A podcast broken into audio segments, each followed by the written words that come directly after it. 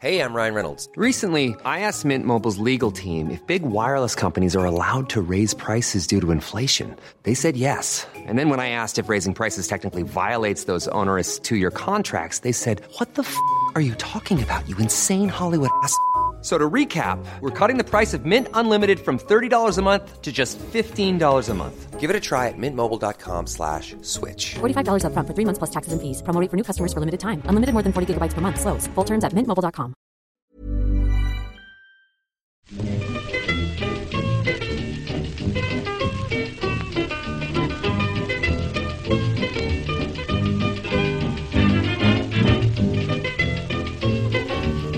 Muy buenas, amigas y amigos. Bienvenidas y bienvenidos una semana más al podcast Reload, programa sobre videojuegos que hacemos desde anightgames.com. Y ya sabéis que después del especial E3 viene el, el de la resaca. El que estamos ahí medio cansados, que tampoco ha pasado mucho. Pero, pero a ver, a ver qué nos cuentan, a ver a qué han estado jugando. Fran Pinto, Pinhead, ¿qué tal? Buenas, pero muy- mucho calor ya, ¿no? Ya ves. ¿Así de golpe? Eso iba a decir, ha llegado, ha llegado el verano. Aquí, calor como húmedo, además pegajoso, horrible. ¿eh? Sí, sí, Una es una mierda que- porque estamos más incómodos haciendo el podcast y encima, no sé en vuestras casas, pero en la mía empiezan a sonar ventiladores por todos lados. O sea, ventiladores no, Sí, sí, no de fresquito, que no tengo, de, de cacharros electrónicos que, que no pueden con su vida y están hiperventilando. Así que disculpa, eché un poco más de ruido de fondo. En Madrid, ¿cómo lo tenéis, Víctor? Chico nuclear. Pues bien, bien, bien. Justo estaba escuchando, hay como un zumbido y estaba pensando, ¿qué cojones será eso? Y es la Play. No sé por qué me la ha dejado encendida y está que va a echar a volar. Sí, sí, sí, sí. Eh, hoy no está Marta, pero sí estáis preparando un spoiler cast. Víctor, con ella y con más gente. Sí, sí, sí, sí. Sí, sí, uno que pinta bien, se presenta bien, sobre Detroit Become Human. Eh, que yo creo que va... Es un juego que se presta, yo creo, mucho a, a hablar de él y a enfrentar posturas y demás. Así que... Sí, ya para dentro de nada. Así lo, lo grabamos ya en, en cuestión de días. Tú has estado jugando al Detroit. Sí, sí, sí, sí. que Yo todavía no. Y hoy, de hecho, creo que no vamos a hacer noticias. Ahora lo acabamos de hablar aquí en directo. Pero si, si habéis visto algo estos días que os apetezca comentar, es el momento. Lo digo porque hace, nada, justo un rato, se ha publicado el NPD de mayo, el informe sobre las ventas de videojuegos y de consolas en Estados Unidos. Y el Detroit es el tercer juego más vendido en mayo. O sea, primero el State of Decay, que ya puede ser más o menos sorprendente. Pero es que segundo está el God of War, que lleva unas cuantas semanas ya. Y tercero viene el Detroit. O sea, parece que a los americanos el de Grutola no, no los engaña, ¿eh? Lo tienen caladísimo ya. Ya, ya ves, ya ves. Así que es verdad que supongo que a los americanos les va más la acción, ¿no? Y esto de la peliculita pues les cuesta más por ahí. Pero me sorprende que esté tercero. A pesar de eso, se ve que es el mejor lanzamiento de Quantic Dream también en, en América. Así que curioso dato.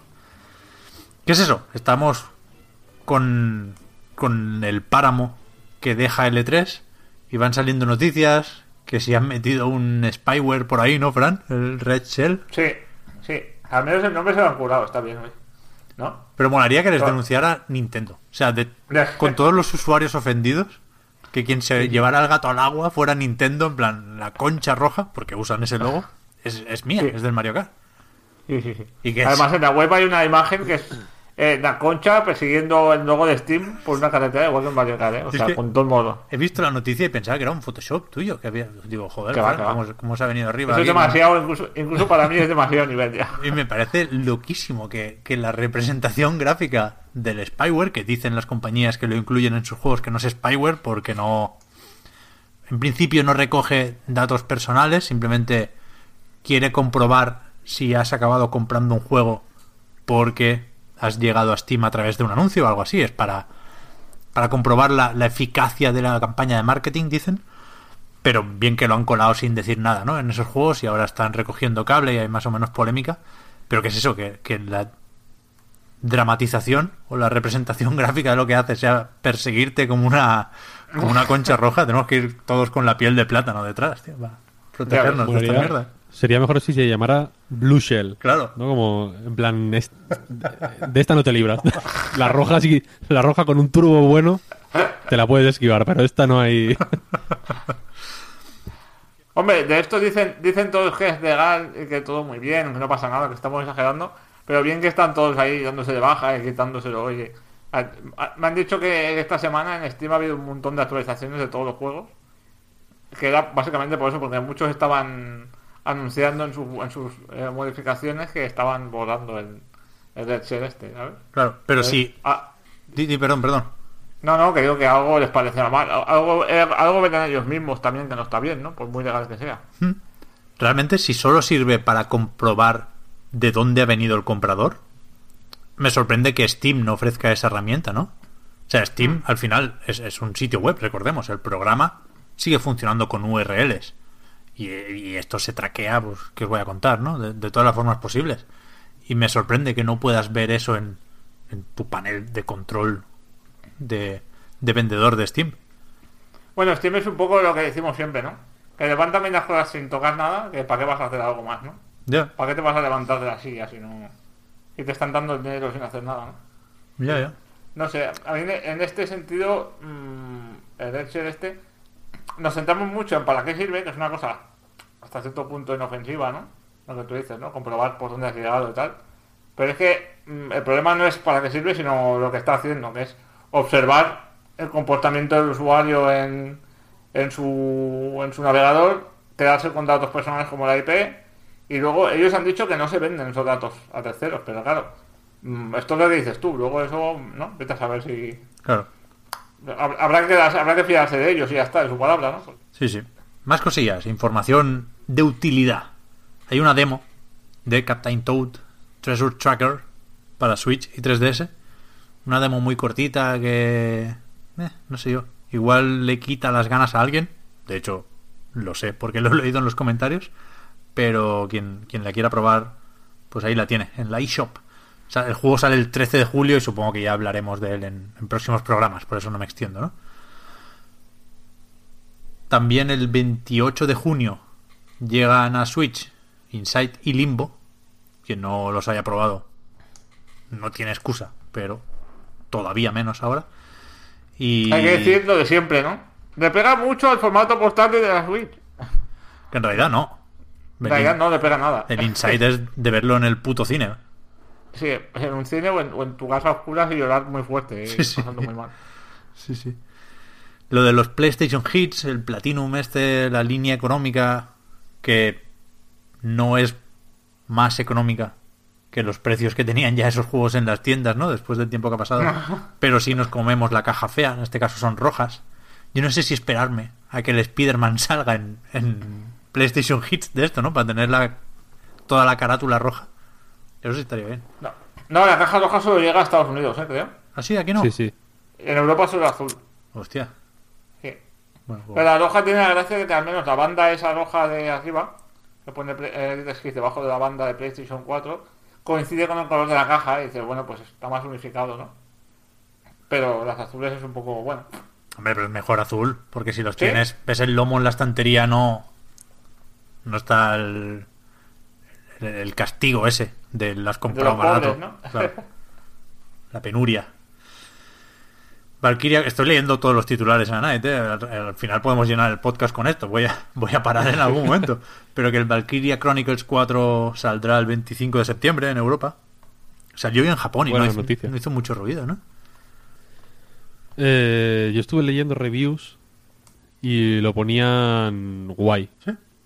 Leí, en muchos sitios leí la idea de que era Valkyria Chronicles 1.5. Ah, pues está guay. Sí, en el sentido de que era más continuación del, del primero, tal. Eh, y no hizo ruido, pero porque yo qué sé. Tampoco va a hacer muchísimo lejos, ruido. ¿no? ¿eh? Ya. Y no, y que. No sé, yo que sé, que imagino que si de pronto sacan un Zelda en, en Japón, hará ruido en todo el mundo, pero este. En fin, du- dudo que haga mucho ruido cuando salga aquí. Ya. de hecho. Ya. Pero que es- es buena noticia en realidad que salga en todas las plataformas al mismo tiempo. ¿Mm? ¿Por qué? Por ejemplo, que en Japón de momento solo está en, en Play 4. Sí, tienen pendiente la Switch. Juraría que se anunció la fecha y será por ahí, ¿eh? Igual es el 25 de septiembre también. Y salen el 1 y el 4 en Switch. Sí, sí, sí, sí. Está guay. Por eso, no voy a bajar más, porque no, no sé qué me voy a encontrar. Y, y creo que hoy deberíamos hacer lo que no pudimos hacer la semana pasada, ¿no? Que es hablar de los juegos que hemos estado probando. ¿Quién quiere empezar con los juegos? Tú igual tienes, Víctor, el más novedoso y llamativo, que sería el Sí. Mario Tennis Aces. Sí, sí. Ya ves. Haces, yo lo llamo Haces. Haces está bien también. El Haces.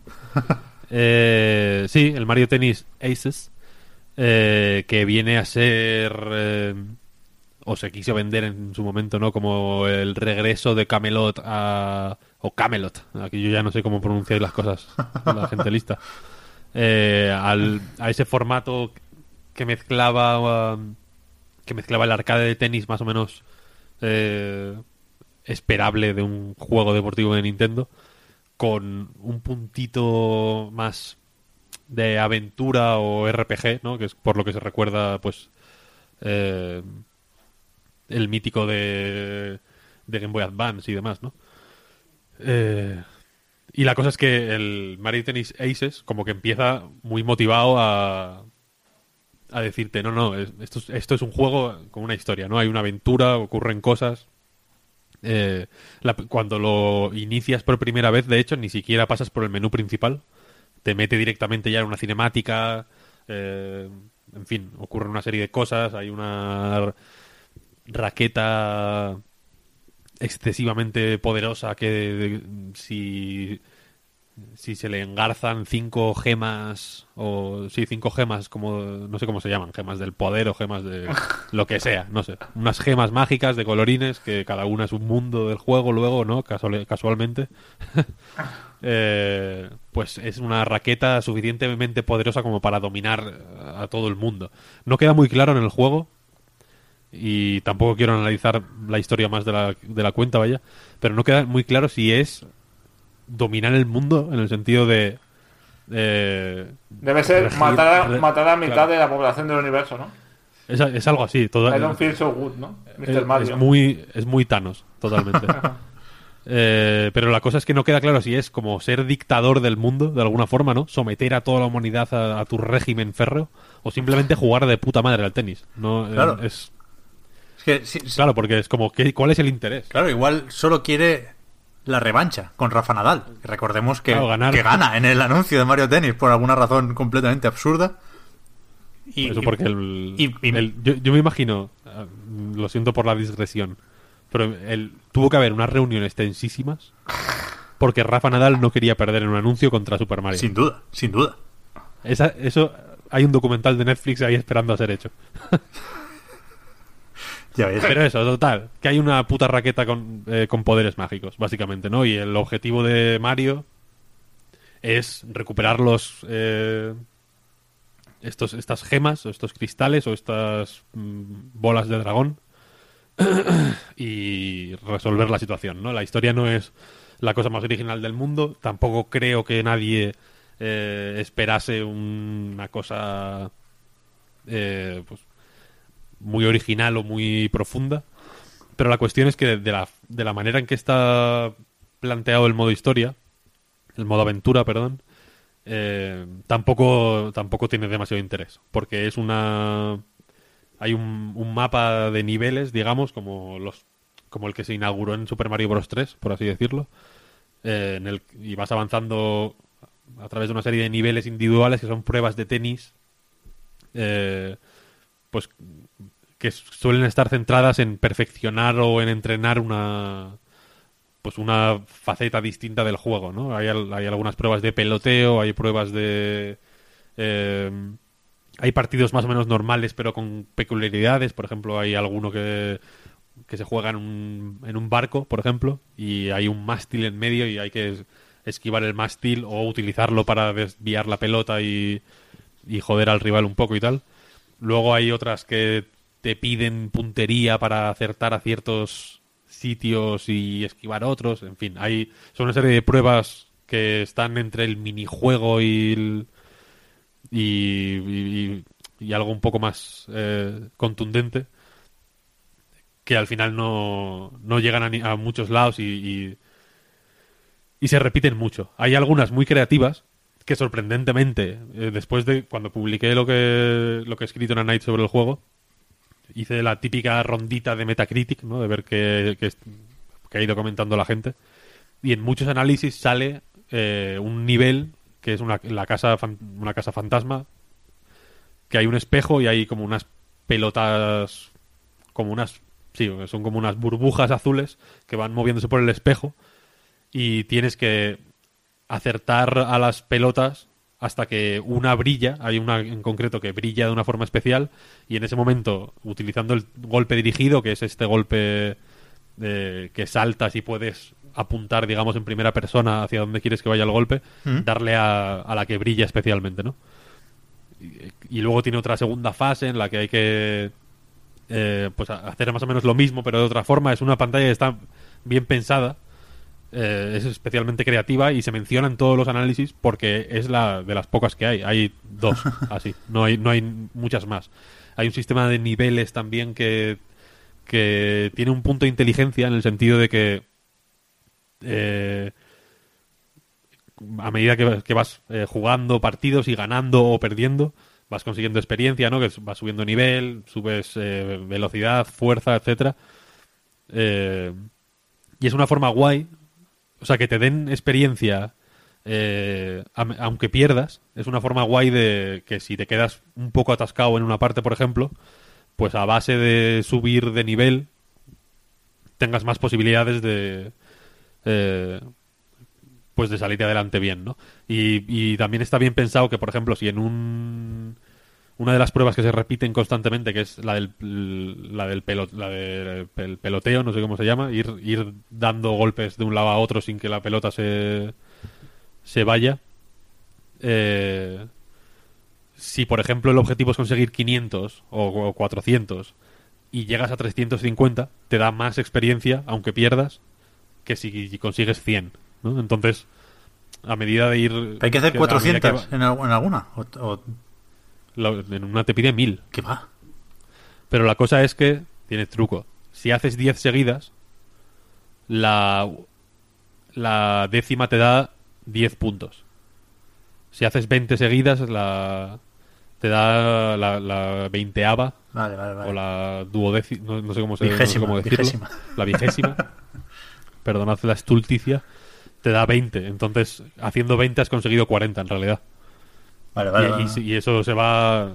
Impresiona, ¿no? Y, en realidad, cuando te piden mil, eh, es como, hostia, os habéis pasado, no tiene ningún sentido. Mil, voy a estar aquí dos días, ¿no? Dando. tirándole pelotas al Toad. Pero el. Pero y el tema es que el modo aventura, eh, por cómo está diseñado, tiene una serie de picos de dificultad también. Es, es bastante exigente, no es una cosa que te pases con los ojos cerrados. Es más o menos corto, ya digo, son cinco mundos y en cada mundo hay, no sé si cinco pruebas. Muchas de ellas se pasan a la primera y, y- y son brevísimas, duran un par de minutos. Eh, pero eso, le faltan momentos creativos, le falta chispa. Hay eh, antes de cada nivel hay una pequeña conversación con el bicho que haya en ese momento, yo que sé, te encuentras a Donkey Kong, te encuentras a un Koopa esqueleto, a un Boo, a no sé qué, y te van... Hay como pequeñas conversaciones que son muy malas, no están... no digo que estén mal escritas, en el sentido de que tengan faltas de ortografía o que, o que no tengan sentido, pero no dicen nada, son una pequeña presentación de la prueba y punto. Y punto. No, no hay un no hay, por ejemplo, los, eh, los Paper Mario o los Mario and Luigi, que tampoco son juegos que, que sean de Nobel de literatura, pues tienen diálogos divertidos, ¿no? Hay situaciones graciosas, tal. Aquí es un formato muy estático, no, no... Es un modo aventura súper estático, no tienen, no tienen mucho interés.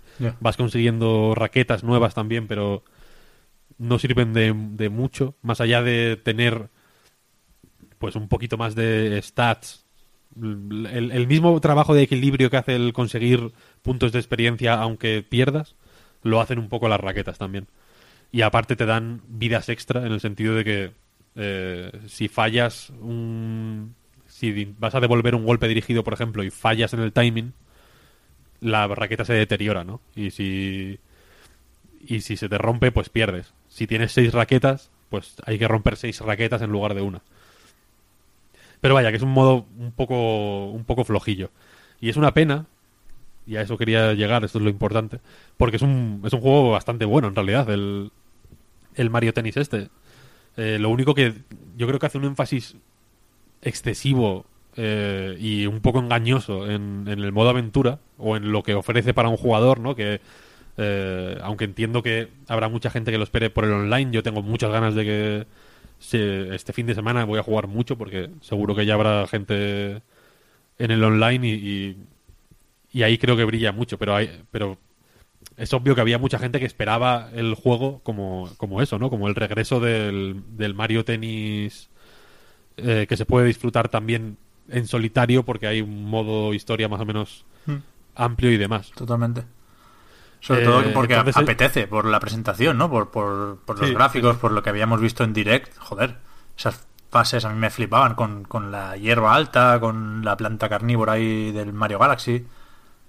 Sí, pero al final son. Es que al final son poco más que. a- aparte de que se pasan rápido, porque ya digo que son. Sobre todo el principio es muy fácil y las, los niveles son muy cortos. eh, las, las pantallas así un poco más elaboradas, como la del mástil, o hay una cancha que tiene.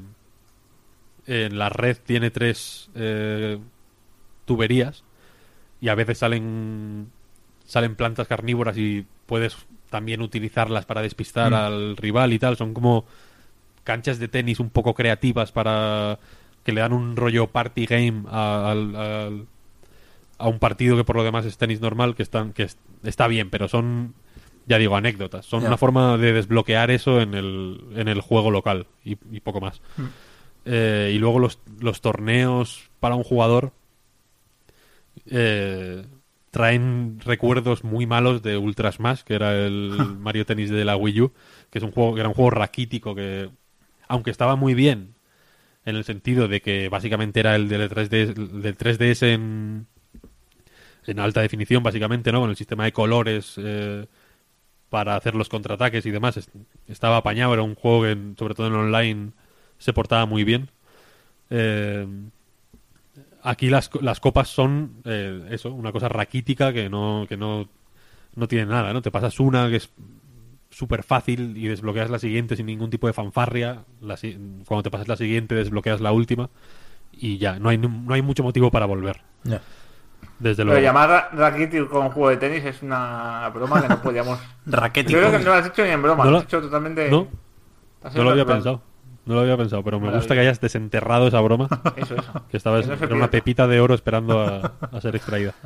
Y la, la cuestión es que donde, donde sí que es que brilla todo con fuerza y donde se nota que, eh, que este haces es un avance eh, a, a nivel puramente de, de- de- de mecánicas y de ideas jugables es en el eh, o en el multijugador local o en el online, cuando juegas con otra gente, cuando hay ese punto de un poco impredecible y, y un poco de sudar la gota gorda a veces, ¿no? De, tener que enfrentarte a, otro, a otra persona.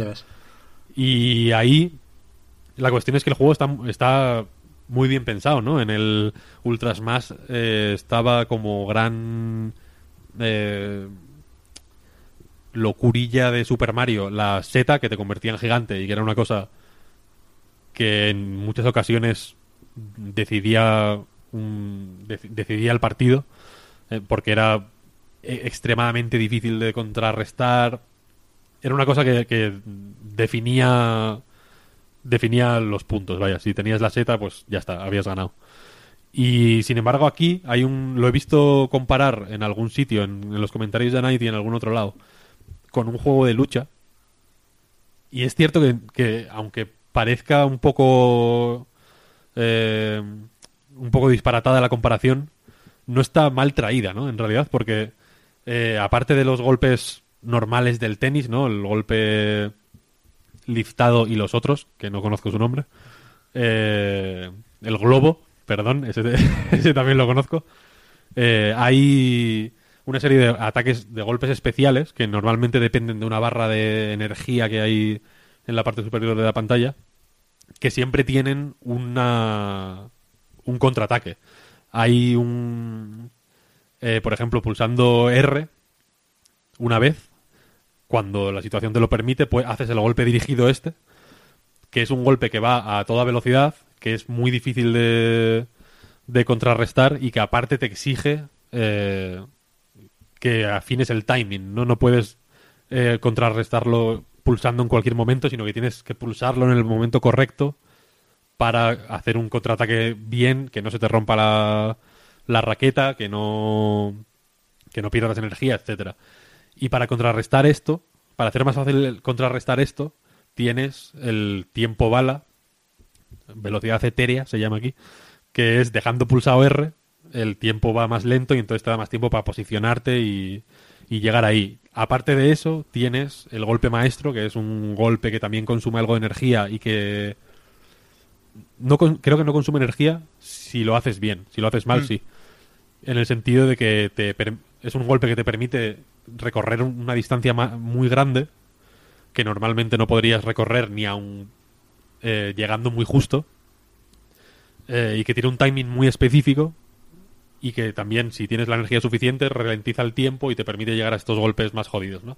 Luego está el ataque mega tocho, ataque especial se llama en realidad, que es un golpe único, tiene una animación única para cada personaje y demás, es extremadamente difícil de, este es el más difícil de contrarrestar desde luego, eh, pero que solo se puede activar si rellenas del todo la, la- la barra de energía que eso te implica pues no poder utilizar la velocidad etérea, no poder eh, utilizar una serie de habilidades, ¿no? Que que hacen que, que sea más muy difícil conseguir este ataque especial. Mm. Eh, y, y- y creo que en general se crea un se crea un juego de toma y daca con siempre una posibilidad de contrarrestar el ataque enemigo por fuerte que sea, etcétera, que funciona muy guay. Yo no he podido jugar, lo confieso, mucho al online porque no hay eh, no sé cuánta gente hay jugando al Mario Tennis este online ahora mismo, pero supongo que no mucha. Pero sí he tenido la oportunidad de jugar varias veces contra varias personas. Una de ellas, por cierto, esperaba a que yo eligiera personaje para elegir el, el adecuado. Bien, bien, bien. ¿no? Yo me cogía a Mario, él escogía a Bowser.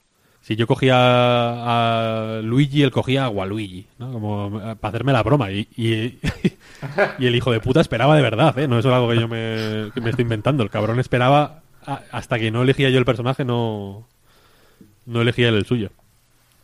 Y, eh, y en estos combates online, algunos de ellos muy largos, porque la gente estaba desesperada por jugar online. eh, joder, me lo he pasado muy bien, la verdad. Es un juego que a la que encuentras un rival que está más o menos a tu nivel. Tuve al- la primera partida que encontré online, por ejemplo, era un tío que era un, rey. Martin, no sé qué, si, si hay alguien, algún periodista noruego o algo así que se llama Martin que me, que me está escuchando, eh, le mando un saludo. El tío era buenísimo, entonces eh, pues lo intenté, pero bueno, no, era difícil, pero no era, no era fácil eh, hacer algo contra él, aunque aunque se notaba el ya digo el juego este de de ofrecer siempre a un, un puntito de ventaja para poder contrarrestar incluso los ataques más jodidos. Pero cuando encuentras a alguien de tu nivel o de un nivel similar o un poquito por encima únicamente, la verdad es que se disfruta muchísimo. Es un es un juego súper bien pensado. Sí, sí. Joder, yo en la beta disfruté un montón. El torneo online, no sé qué. Nunca las llama beta Nintendo. Y, y sobre todo por eso, ¿no? Al principio cuando leí lo del juego de lucha me pareció un poco de flipado. Pero realmente tiene sentido. Por la cantidad de mecánicas que hay de ataque y defensa. Y por cómo se, se conectan a través de, de la barra de super, ¿no? Al final, que tienes que decidir Sí, sí. en qué gastas. Y por qué las raquetas son rounds, ¿no? Si, si te rompen todas las raquetas, has perdido automáticamente. Y, y joder, yo viendo el Nintendo Direct de turno, mm, aclaraban que se podía jugar desactivando todo esto, ¿no? Y, y dejando el juego como, para entendernos, un Virtua Tennis. Y yo en ese momento dije, coño, menos mal, porque esto de las mecánicas raras seguro que la van a liar, mm, van a descompensar la dinámica del juego, y si me quedo con el Virtua Tennis, guay. después de la beta, ni de coña voy a desactivar todos esos tiros Sí. especiales. La cosa, también jugando online, eh, esto es, es la hostia porque es un juego que está muy. Está planteado de una forma muy rara o de, muy poco intuitiva. Porque yo me esperaba que el modo este. eh, es que creo que incluso se llamaba realista en el de Wii U. Eh, aquí se llama modo sencillo. Que quita, quita todo menos el, el tenis, lo que es tenis normal, ¿no? Digamos. Mm. Y es la hostia porque se echa de menos eh, lo otro. Sí, sí. O sea, le da, le da, le da gracia, le da, le da interés a- al, al juego, incluso, incluso, o sea, se echan falta porque te permite, te, te da, te da como más eh, escalas de gris, digamos, ¿no? Sí, sí. Puedes jugar de, de, de formas muy distintas, puedes jugar a la sorpresa mucho, mucho más, ¿no? Es más fácil eh, modificar el estilo de juego para sorprender al rival y, y se nota porque te lo hacen también a ti. Es, es la hostia, la verdad, está, está muy bien pensado. Y, y, de hecho creo que en el, en el análisis lo decía, ¿no? Que es buena señal que se eche en falta eso, porque en el de en el de Wii U, por ejemplo, se, era infinitamente mejor jugando sin eh, las sin las polladas, básicamente. Y aquí es al revés y creo que es buena señal. Luego hay un modo de juego que se llama realista, aquí, eh, ese sí que es el modo de juego realista, que es, que es como con controles mm, rollo Wii, Wii Sports, ¿no? Sí. Bueno, que ni lo voy a ni lo voy a comentar porque no. Lo, intent- lo, he- lo he jugado eh pero no lo no, no sé no- tampoco.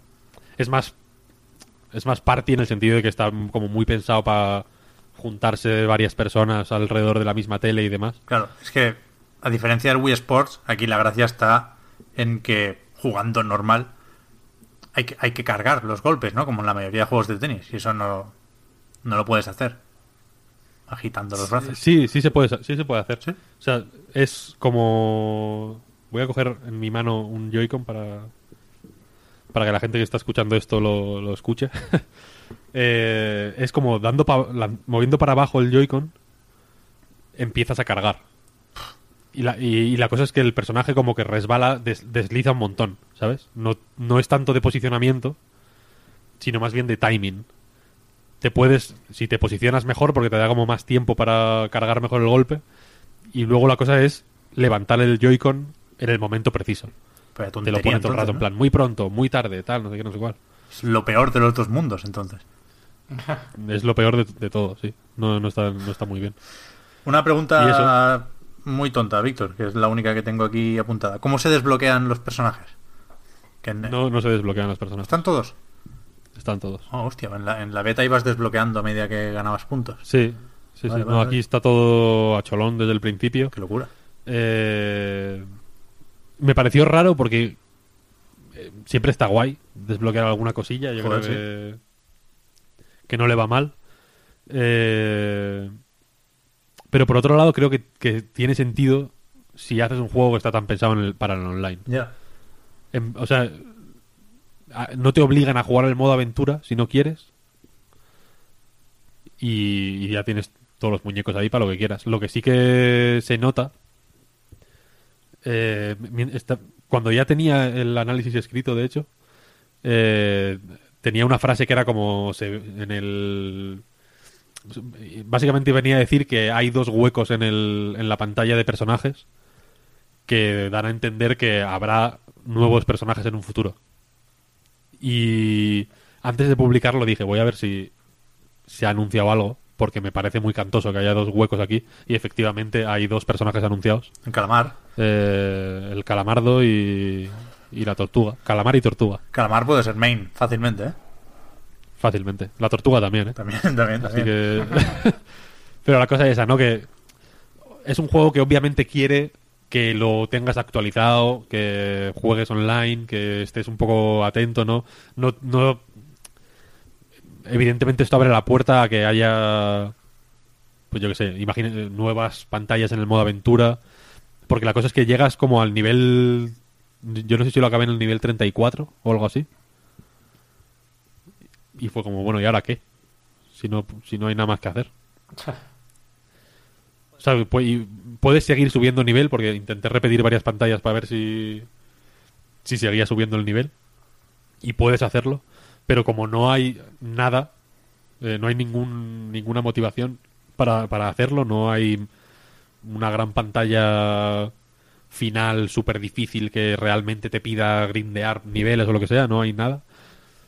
Se queda como una forma de regular la dificultad un poco un poco pichi. pichi. Yo, yo tengo yo tengo una pregunta, Víctor. Em, para los que son aficionados a los juegos de tenis y no tanto a los juegos de Nintendo, ¿vale como juego de tenis? Porque hubo mucho... Últimamente se habla mucho de que hemos estado muchos años en juegos de tenis y ahora en un mes salieron AO Tennis y Tennis World Tour y los dos han sido bastante desastres al final. Parecía como que iba a haber un tenacer de los juegos de tenis, un regreso, aunque fuese un poco progresivo y tal. ¿Tú meterías ahí Mario Tennis Aces como juego de tenis? Como... Mm, A ver, eh, en el modo sencillo este, que no tiene los superpoderes y demás, que evidentemente no tienen nada que ver con el tenis real, eh, es un arcade de tenis simple, en el sentido de que no tiene mm, la complejidad que quizá si tienen otros simuladores y demás, es mucho más esquemático. Eh, hay una serie de diferencias entre los personajes que igual es donde eh, donde podría estar ese, esa diferenciación entre tenistas de verdad, ¿no? Hay, pero bueno, son caricaturescos también. Mario es equilibrado, Luigi es defensa, eh, Bowser es potencia, en fin, que depende, eh, regulan un poco la, la- lo fuerte que tiras y lo rápido que te mueves y poco más. Bowser sería Nadal, ¿no? Sin duda. Eh, no, no tengo ni puta idea de tenis, así que sí, Segura- seguramente. No sé. Si, si tiene, si Bowser, Bowser parece que tiene trapicheos financieros raros también. Sí, así sí, que verdad. Tiene pinta. tiene toda la pinta. Así que sí. Eh, pero no, el, es un. eh, que- es que no sé si te lo comenté ya alguna vez, pero es. Evidentemente es más parecido a Virtua Tennis que a Top Spin, por ejemplo. Tiene un puntito más ar- de arcade de recreativa en, en ese sentido. Pero tampoco es el. O sea, tampoco creo que un aficionado al tenis lo, lo pueda. O lo, o lo tenga necesariamente que considerar un, in- imprescindible, ¿no? Bueno, es que como no hay donde agarrarse, por eso lo decía, ¿sabes? Ya, ya, ya. O sea, desde luego es un. Es una representación muy divertida del tenis. Ujú. Y eso. Hasta aquí la sección ser tenista hoy. Muy bien, lo, del, lo de los desbloqueables lo decía, por cierto, porque esta semana hemos leído que escribía Sakurai en Famitsu, creo, que en el Smash, de los sesenta y pico que hay en el plantel, em- Sí. empieza solo con los los que estaban en 64, que son 8, creo Eso se, dijo, eso se dijo ya en el. En el bueno, en el, vídeo este de L3. ¿No diré? Ah, sí, pues no lo pillé. Sí, sí. Pero me parece súper valiente eso, me parece bien. Me parece la hostia y de hecho me encanta cómo lo justifica. Mm. Eh, con lo de los juegos de coches, ¿no? De lo de. Que en un juego de coches, imagino se refiere a algo rollo Gran Turismo, Forza, ¿no? Que aumentar el. El garaje, ¿no? La cantidad de coches que tienes y tal. Es algo. Es como una motivación para jugar y que te permite. eh, como conocer mejor a los coches, ¿no? Por así Mm. decirlo. Sí, sí. Y es cierto que a, a Smash le, le puede ir muy guay ese, ese formato, la verdad.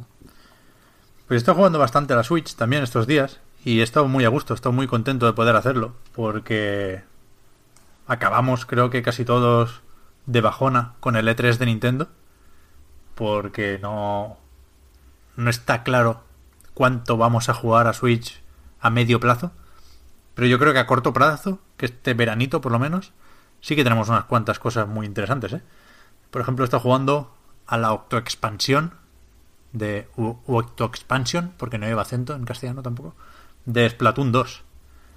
Y supongo que es lo que todo el mundo suponía. Son una serie de retos, creo que son 80, más el extra del final, que no voy a comentar en exceso para no hacer spoilers. Pero es un DLC interesante. sabiendo que es solo eso, que es solo un DLC, ¿no? Que no, que no puede darle a Splatoon lo que le sigue faltando, en mi opinión, que es una enjundia, como dirías tú, Víctor, más allá del online. Pero sí que está muy bien. O sea, como sabréis, aquí controlamos a un, a un octariano o una octariana, a los pulpos, que son los enemigos en el universo de Splatoon de los calamares, que no se sabe muy bien por qué, despierta una estación de metro y tiene que, que ir superando retos que son las estaciones de, de toda esa línea de metro, ¿no? Y, y está muy bien planteado a nivel de estructura porque te da cierta libertad. La cosa va de ser más o menos difícil, no es frustrante, pero sí es complicadete, sí es un modo desafío, más que otra cosa. Y, y está bien porque el objetivo final es conseguir cuatro chismes, lo, lo llaman así, lo llaman chismes, que están en estaciones concretas y tú no sabes cuáles son, con lo cual tienes que ir explorando la línea de metro y solo puedes avanzar por casillas adyacentes, ¿no? Si, si, si superas una fase se desbloquean las estaciones de justo antes y justo después. Y a partir de aquí vas desbloqueando líneas de metro, vas haciendo trasbordo hasta que encuentras las cuatro pantallas, porque de hecho ni son pantallas porque entras y ya está el objeto ahí, el chisme, que, que te permiten pasar hacia la parte final del, del DLC, ¿no? Y está muy bien porque te permite llegar primero por varios caminos, ¿no? Porque a lo mejor hay pantallas que te gustan más y pantallas que te gustan menos, con lo cual te puedes ahorrar algunas.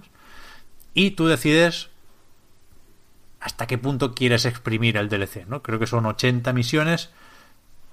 Te lo puedes puedes ver el final haciendo igual 50 o 60, ¿no? Con lo cual hay cierta flexibilidad que está muy bien traída y muy bien representada con, con lo del metro.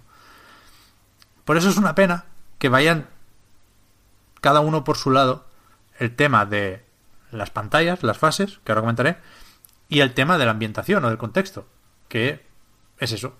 Estaciones de metro, no, no hay una representación de cada estación, faltaría más, pero sí que vas por dentro de los vagones y, pasan cosas. Y es muy gracioso porque es, el tono es bastante decadente, bastante oscuro. Hay... Va cambiando la gente que te acompaña, los pasajeros del metro, y hay desde gente borracha y dormida, gente no, peces, básicamente, ¿no? Animales o fauna marina, hasta gente trajeada que va a trabajar. Entonces parece que te quieran decir algo, parece que en algún momento el juego vaya sobre la rutina, sobre el trabajo, sobre... no sé, lo underground, ¿no? Haciendo un juego de palabras. Pero después no, no, no hay una continuidad en, en las misiones, que son cosas totalmente sueltas y que, pues de repente hay GameCubes flotando por, por los cielos cuando... Yo vi una Game Boy Color. O Game Boy, sí, sí, hay, hay de todo.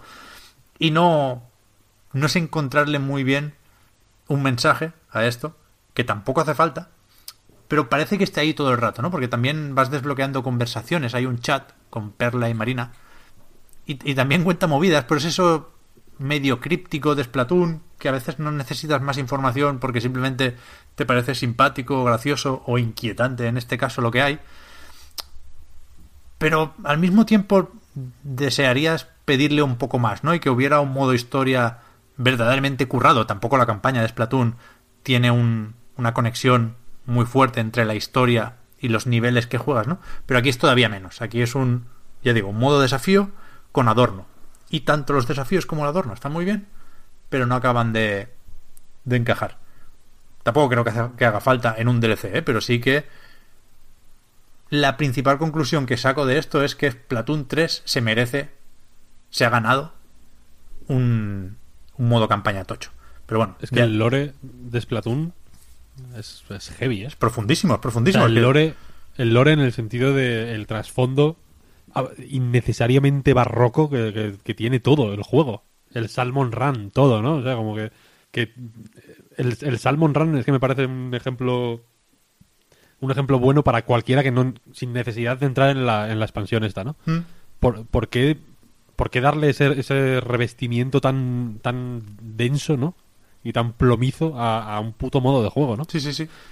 Pero de locos. ahí claramente sí que va sobre el trabajo y Sí, la sí, explotación total, laboral. total. Ahí sí que hay Joder, es que el Salmon Run está muy bien en todos los sentidos. ¿eh? Pero no hay, pero tampoco hay una conclusión. No, no. Es únicamente un- una nota sostenida que está ahí eh, detrás de la puta cabeza todo el día mientras juegas. ¿no? Sí. En plan, ¿Por qué me quieren contar esta movida? Pero si es más inequívoco el tema, si es más, ¿sabes? Si está menos difuminado del el imaginario. Sí, sí, sí. Y, y aquí ya digo, aquí es un poco más más fumada, pero mola, y mola por eso, porque Splatoon, recordemos, porque no lo sepa o no lo tenga en mente, que es un juego explícitamente postapocalíptico. O sea, Sí, sí. es, es- es el futuro. La humanidad se ha extinguido y han evolucionado otras formas de vida, ¿no? Y hay algo de eso. El final del DLC es bastante, bas- bastante loco. Vuelve a ser muy Platinum. A mí me gustaba sobre todo el jefe final del primer Splatoon de la campaña porque era muy Platinum Games. Y aquí lo es por otras razones. No, no me acaba de convencer el jefe final, pero que sea Platinum me gusta mucho. Y, y, joder, es que merece la pena ¿eh? pasarse esto. ¿No es Platoon 3 de Platinum? Pues que no te extrañe, ¿eh? Que al Camilla no se le conoce proyecto. En cualquier caso, lo, lo- lo interesante aquí son esos desafíos que en general son cortitos, en general son difíciles y hay un poco de todo. O sea, hay un sistema de puntos que tampoco tiene demasiada importancia. Tú tienes que pagar para eh, pagar el billete del metro para hacer esas pantallas, entonces te dan recompensas, con lo cual puedes grindear, pero no debería ser normal quedarte sin dinero, no, no creo que sea un problema. Y, hay un poco de todo, ya digo, hay pantallas que son como las de la campaña un poco comprimidas, hay otra que es, por ejemplo, jugar al billar, hay que pegarle franquetazos a unas bolas de billar para que pasen por ciertos aros. Hay algunas bastante jodidas, las que más me costaron, de defender un, globo o un punto de, de oleadas de... ¿Cómo se llaman? Octoamazonas o algo así, los enemigos esos, que son como bots, son, son igual que tú. Y, y está muy bien, joder, es otra vez eh, el diseño Splatoon para un jugador de insistir en un concepto, en una mecánica y aumentar la complejidad o la dificultad progresivamente. Y hay, hay de todo. Es, son, es muy imaginativo el juego. Ya digo, son 80 pantallas y pocas se repiten. Si hay varias de, pues eso, conducir una bola por unos raíles hasta llegar a un objetivo, mm, esquivar proyectiles sin tener tu armas. Hay bastantes momentos en los que no tienes armas y es, y es chulo porque nos recuerda que el diseño de Splatoon es lo bastante versátil, ¿no? Que se puede incluso hacer sigilo con lo de esconderse por, por la tinta de calamar. Y está muy bien, creo que merece la pena. Creo que a cualquiera que le gustara Splatoon 2 y tenga ganas de Gresca, de, de un reto, eh, esto es casi obligado. Está, está muy bien. Joder, Splatoon es un juego como Rocket League, por ejemplo, que me jode que no me guste.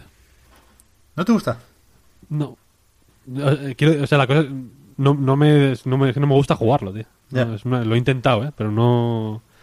Contigo en concreto creo que ya lo he hablado alguna vez. Es que no, no, lo intento y no me, no me mola. no me divierto, no, no me, me- me siento torpísimo. Pero luego, eso, me fascina el...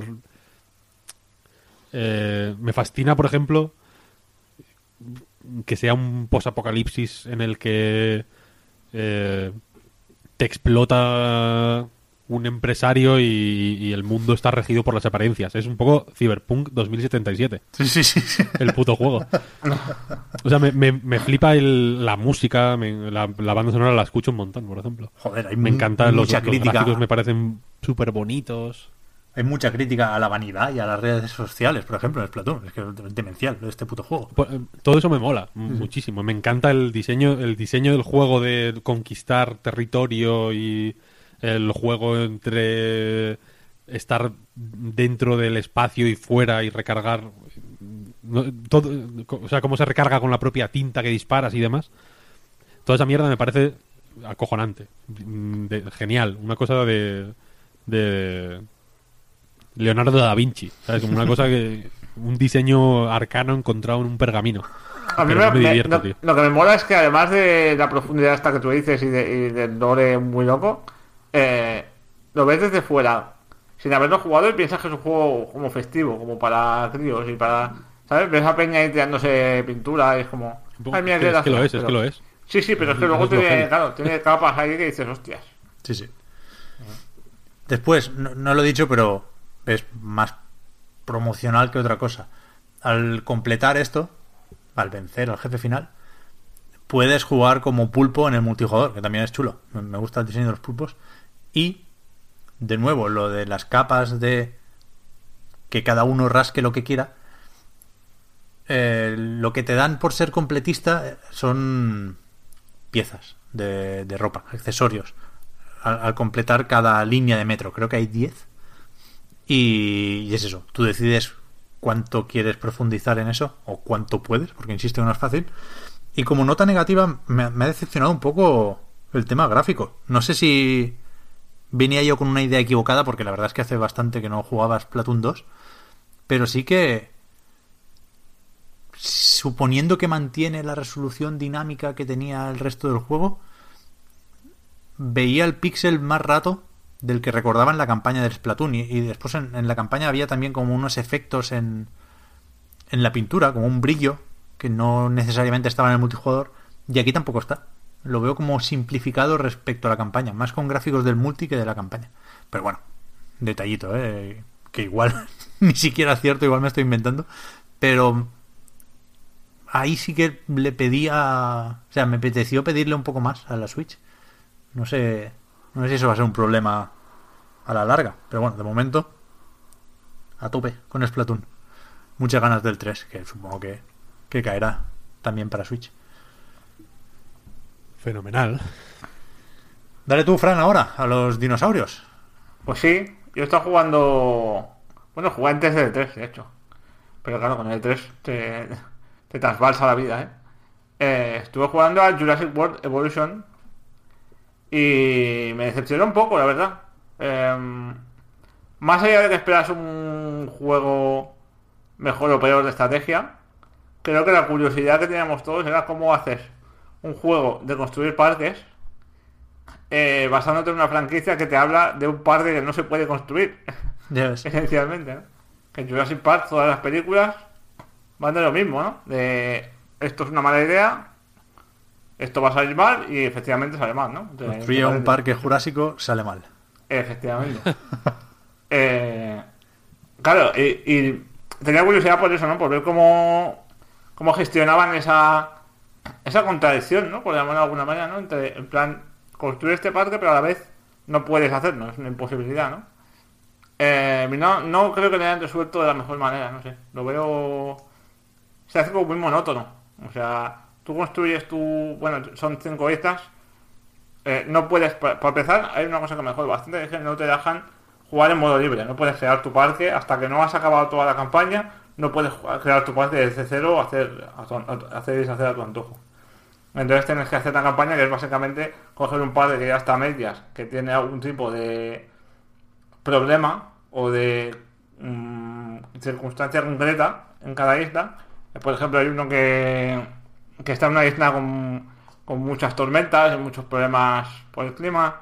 Otra está en déficit y tienes que vender edificios para levantar los números.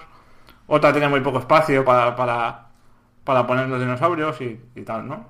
Entonces, em, el sistema de construcción que, que no olvidemos que esta gente ha hecho Planet Coaster, Frontier Developments ha hecho Planet Coaster que es eh, seguramente el mejor juego, el mejor juego de, de construcción y gestión de parques de pff, desde de siempre, quizá, aunque lo compares incluso con los clásicos, es completísimo, es una cosa enfermiza, es una cosa muy loca.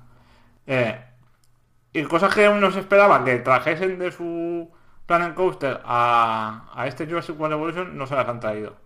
Mm, Por poner un ejemplo, en Planet Coaster cuando tú creas una atracción puedes tener un sistema modular de construcción que es mm, la locura, ¿no? Es eh, la, la, la epilepsia, ¿no? Puedes, puedes elegir hasta dónde va la caja de aire acondicionado por fuera, o sea, niveles locos de diseñar tú mismo los baños de la atracción, todo, todo vamos, una salvajada. Y en Jurassic World son simplemente ca- cajas. Son edificios con su función y sus requisitos de potencia y de, de electricidad y sus gastos y sus, eh, sus características concretas, pero son cajas que colocas ahí, conectas con un caminito al resto de, edificios, nos les pones tendido eléctrico cerca y ya está. O sea, eh, luego el tema de los dinosaurios, que iba a decir. eh, los dinosaurios escapan cada dos por tres. Mm, evidentemente. Y el método de contenernos es llamar a un helicóptero para que los duerma y llamar a otro helicóptero para que los transporte a, otra vez a, a su recinto. Entonces, es como, siempre es lo mismo, es como súper monótono y súper... No pasa nada, no hay consecuencias. Puedes escaparse de un velociraptor, cargarse a 10 personas antes de que lo duermas y no pasa absolutamente nada. ¿En serio?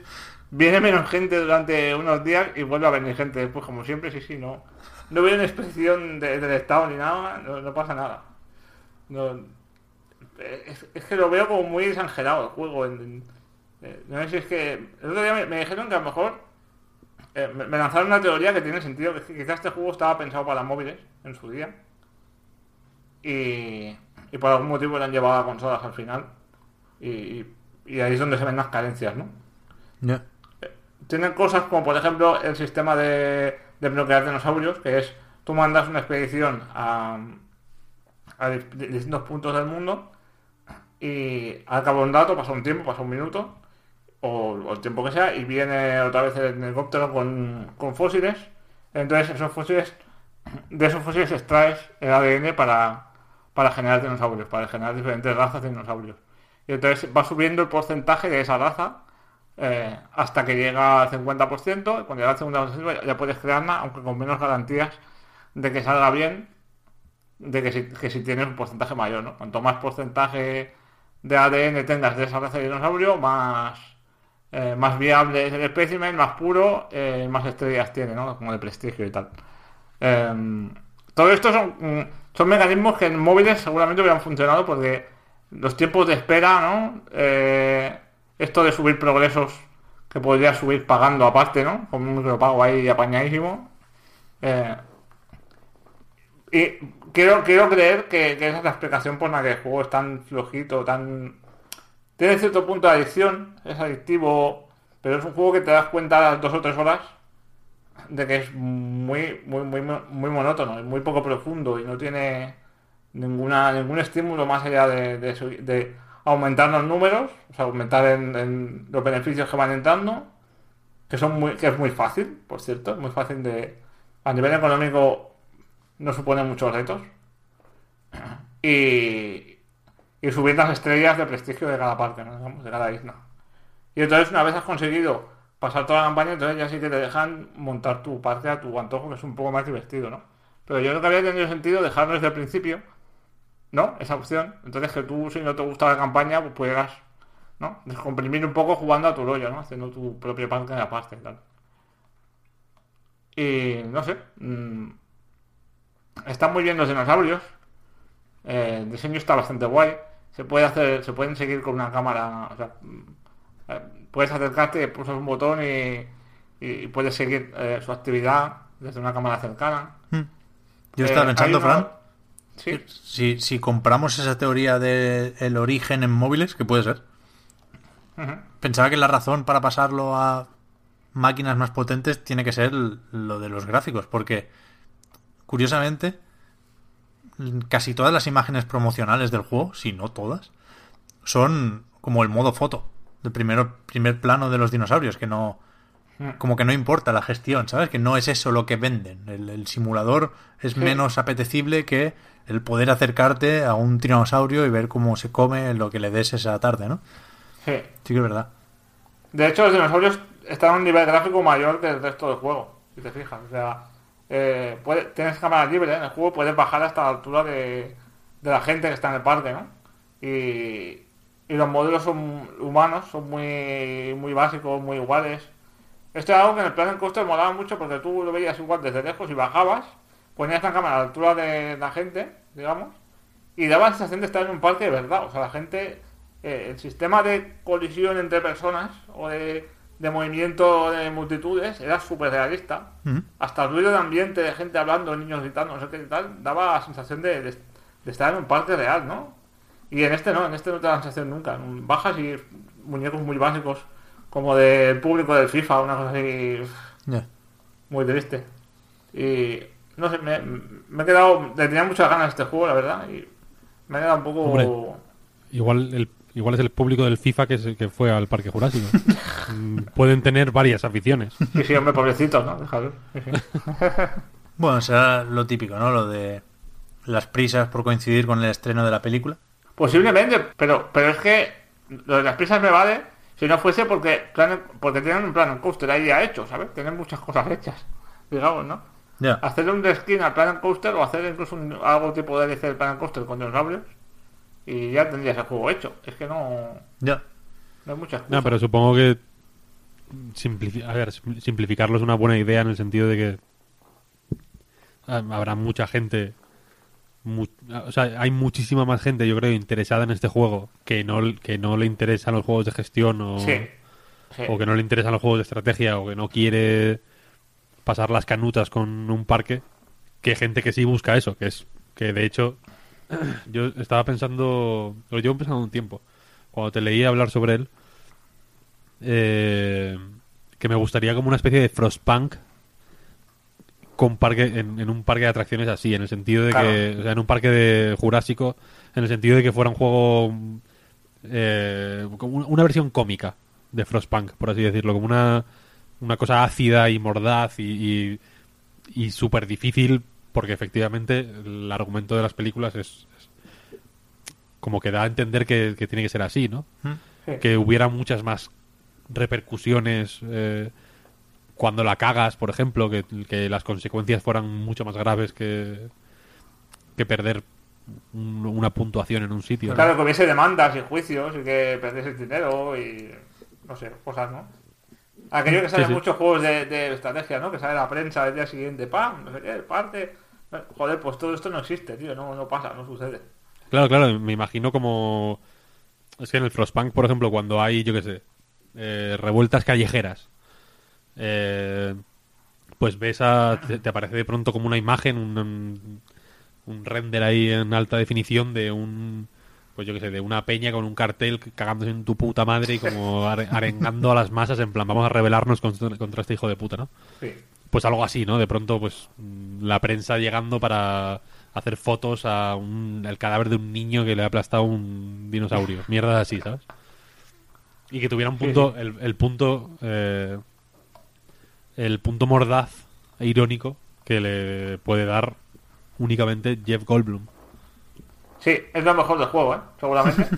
para mi gusto. O sea, ah, esto tengo que decirlo. Lo puse y salía en castellano el juego.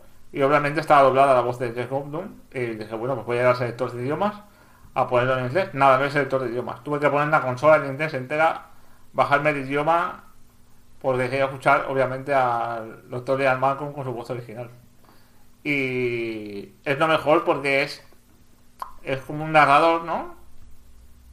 Te va hablando de vez en cuando, pero solo sirve para, des- para, para- o sea, para es el agorero del juego, o sea, te está diciendo todo el rato, esto, esto es muy mala idea, esto que estás haciendo va a quedar muy mal, y además mola porque habla contigo varias personas, aquellos que son un cuadrito arriba, y, y hablan contigo, por ejemplo, el departamento de entretenimiento, el departamento de ciencia, el departamento de seguridad y tal, luego hay un director financiero o algo así que también te, te da consejos, te da sugerencias y tal, cada vez que te habla uno de ellos, luego aparece la voz de Malcolm y dice, madre mía, ¿sabes? O sea, va, va metiendo baza en todas las conversaciones, es muy gracioso eso. Muy Es bueno. Pues a ver, a ver, el otro día no sé dónde leí que, que decían que era un juego pensado para meterle expansiones, pero yo no sé Uh, si... sí. Sí, no tiene, mira, una cosa que se echa mucho de menos, que, es que me imagino que lo está para las expansiones. No tiene dinosaurios acuáticos, Joder, ya ves. que esto en Jurassic World, no he visto la nueva, Fallen Kingdom, pero la anterior tenía bastante importancia los dinosaurios Sí, acuáticos, sí, bastante sí. presencia. Y tampoco hay dinosaurios voladores, no hay avi- aviarios, no hay... Joder. Es, es como que se han guardado mucha cosa para, para el DLC. Sí. Pero no tiene sentido, ¿no? Ya si no tienes el apoyo de la película, bueno, cuando- salga en Blu-ray, le meten la pecera. Ya ves. No sé, no sé. Eh, son cosas muy raras. como que creo que también puede ser lo que dice Víctor, ¿no? Quería hacerlo muy accesible para gente que no que no está habituada a los juegos de estrategia, que vienen de ver una película y dicen, ah, mira, el juego de la película, y tal. Y supongo que ahí esta gente, Frontend Developments, no, no están acostumbrados a hacer juegos, entre comillas, a bajo nivel, ¿no? Con todo respeto. Y se han visto un poco ahí, no han dado, no, no han dado pie con bola, ¿no? Un poco.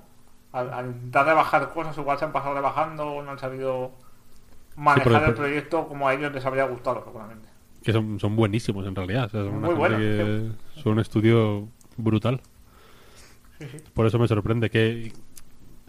O sea, igual se podría incluso haber aprovechado la accesibilidad o para crear algún tipo de puente hacia una experiencia un poco más. O sea, es que me, resul- me resulta. Como, como de hecho, en, la, en Jurassic World ya se nota, ¿no? Me, me resulta un poco triste utilizar el, la saga Jurassic, por así decirlo, para hacer algo como fofo y, y blando, ¿no? Porque Jurassic World es un poco fofa y blanda, efectivamente, pero, pero Jurassic Park no. Para nada, vaya. Es un, es un peliculón como un, Un castillo, sí, sí. como un castillo, es increíble. Y es, es una peli como... O sea, que tiene el jijijaja de los dinosaurios y de, y de tal y cual. Pero que aparte es una peli densa. A nivel freudiano. O sea, es una cosa, es una cosa que te, que te pones a pensarlo y, y no paras en un rato. Está guay. Yo sí creo que lo tienen que tener bien medido esto, ¿eh? Fran, yo- creo que piensas mucho en la frontier de Elite Dangerous y del Planet Coaster, Sí. pero es que también son la frontier del Kinectimals y del Zoticun, quiero decir, que saben hacerse accesibles, quizás demasiado. O sea, si había alguna lección que aprender sobre eso, ya la habrían aprendido antes. Yo creo que simplemente saben qué es lo que toca. Sí. Disneyland Adventures, chavales, ese sí que es malo. Me cago en la leche. Yo de todos modos, en cuanto lo vea barato me lo voy a pillar, la verdad.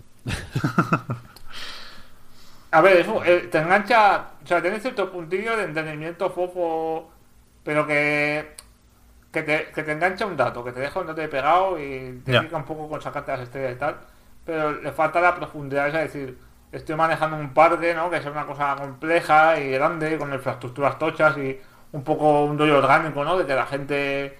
que- eh, no sé, me gustaría, por ejemplo, una cosa que se suele hacer en algunos juegos de estrategia de este tipo es eh, las, las encuestas de opinión para ver qué tienes que mejorar de tu parte y tal, ¿no?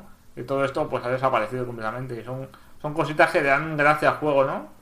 Y, y aquí aunque engancha, pero engancha de una manera muy básica y muy simplona. Pues, ¿qué más? Estaba pensando yo, nos faltaba uno, efectivamente. Yo he estado jugando también, iba a decir mucho, pero en realidad no, porque no me lo he pasado, al Hollow Knight. Tú también lo has probado, ¿no, Yo también. Yo también. Que estaba mirando, o sea, sé que vamos tarde, porque ya se habló de mu- mucho del juego cuando salió para PC. Yo pensé que entonces había salido también para Xbox One y Play 4, pero, pero la No, Wikipedia dice que no, que es la primera consola, la Switch. Qué raro. Y se yo creo que se habló menos de lo que quizás se debería haber hablado, precisamente por eso, ¿no? Ahí se ve claro el ¿Mm? que la PC Master Race en realidad es, es una cosa un poco más pequeñica. Sí, pero sí que había mucha gente recomendan, Sí, recomendándonoslo. Joder. No sabes hablar. Sí que había mucha gente recomendándolo, muy fuerte, ya cuando salió en Steam.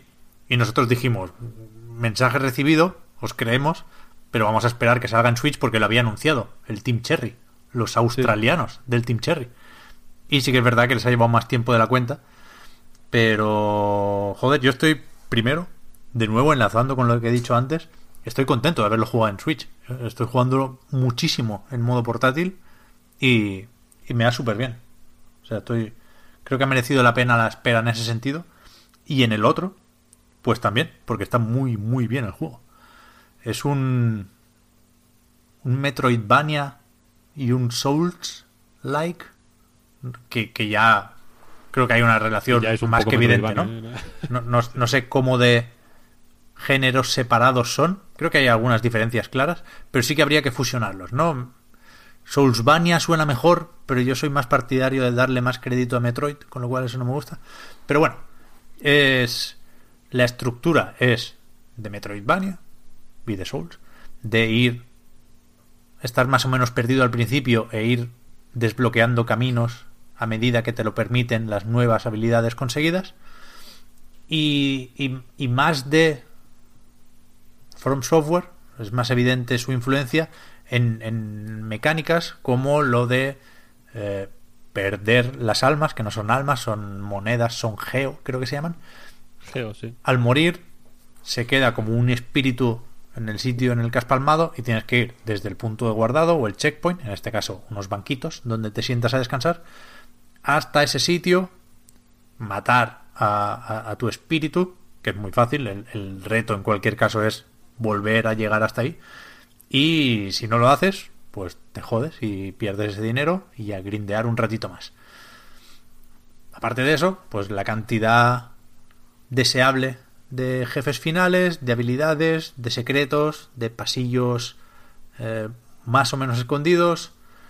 Y está, está muy bien. Joder, es que es de esos con los que siento que soy injusto, porque debería extenderme mucho más, pero no, no sé qué decir, porque lo que hace, y lo hace todo bien, es lo esperable, lo, lo que te imaginas por su premisa, ¿no? El control al principio parece medio genérico, pero cuanto más juegas, más afinado lo ves, el retroceso con los espadazos, lo de poder saltar y pegar hacia abajo para rebotar, tiene un, cierto flow, a pesar de no tener combos, que igual es lo que más me falta, de momento yo por lo menos no los he encontrado.